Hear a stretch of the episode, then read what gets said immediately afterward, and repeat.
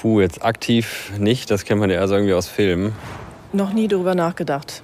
Nein, aber ich glaube, das hat fatale Konsequenzen. Das waren Reaktionen zu möglichen Hackerangriffen auf unsere kritischen Infrastrukturen, wie Krankenhäuser oder auch Stromkraftwerke. Genau dieses Thema wollen wir heute genauer beleuchten und damit herzlich willkommen zu einem neuen Digital Crime Kompakt. In unserer letzten Folge haben wir über einen Hacking-Angriff gesprochen, der vor zwei Jahren die Düsseldorfer Uniklinik lahmgelegt hat. Mit zum Teil erheblichen Folgen. Die Notaufnahme musste schließen, Operationen abgesagt, Patienten verlegt werden. Du hast die letzte Folge verpasst? Dann hör doch gleich im Anschluss rein. Aber nicht nur Krankenhäuser können lahmgelegt werden. Klar, im Worst Case denkt man sofort an ein Atomkraftwerk, aber auch mögliche Folgeschäden auf Ziele, die im ersten Augenblick weniger offensichtlich erscheinen, stellen eine Gefahr dar. So konnte im vergangenen Jahr nach einem Hackerangriff auf eine Pipeline im Osten der USA tagelang kein Fahrzeug getankt werden. Die Folge? LKWs und somit ganze Lieferketten kamen zum Erliegen und sorgten für leere Supermarktregale. Anfang diesen Jahres kam es in der Ukraine zu mehreren Attacken. Die Behördenwebsites und auch Banken trafen. Tagelang waren die Services nicht erreichbar, unter anderem das Online-Banking oder sogar Geldautomaten.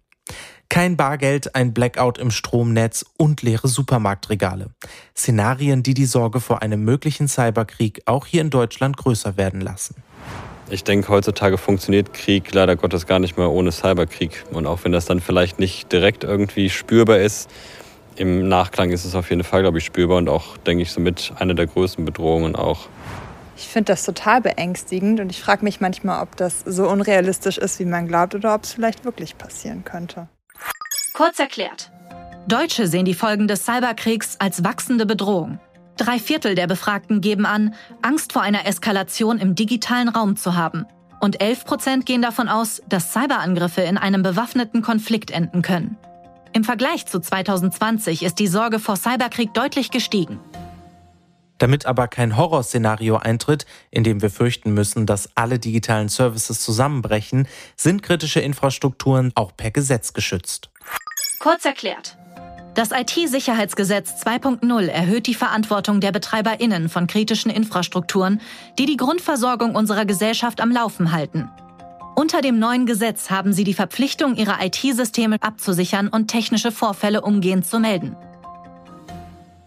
Und dafür muss ordentlich Geld in die Hand genommen werden. Und das nicht nur von Betreibern kritischer Infrastrukturen.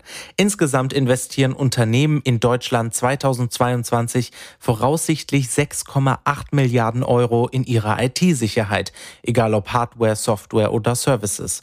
Und dazu gehören nicht nur Virenschutzprogramme und Firewalls, auch Schulungen für das Personal, das tagtäglich digitale Services nutzt, sind essentiell. Das klingt viel, im Vergleich zu den möglichen Schäden aber ein sinnvolles Investment. Kurz erklärt. Neun von zehn deutsche Unternehmen waren bereits Opfer eines Cyberangriffs. Eine Studie des IT-Branchenverbandes Bitkom aus 2021 stellt fest, dass dadurch in der deutschen Wirtschaft jährlich ein Gesamtschaden von 223 Milliarden Euro entsteht. Die Schadenssumme ist mittlerweile mehr als doppelt so hoch wie in den Jahren 2018 und 2019. Die Gesetzgebung und Investitionen in der angesprochenen Größenordnung sind ein wichtiger erster Schritt, aber auch nur ein Anfang, damit das Szenario Cyberkrieg mit erheblichen Folgen nicht zur Realität wird. Hast du Sorge vor möglichen Folgen eines Cyberkrieges oder sogar Vorkehrungen getroffen? Schreib uns an podcast.telekom.de. Wenn du keine der weiteren Folgen verpassen willst, dann abonnier doch auch gleich Digital Crime und in unserer nächsten Folge geht es um das Thema Teen Hacking. Sei gespannt.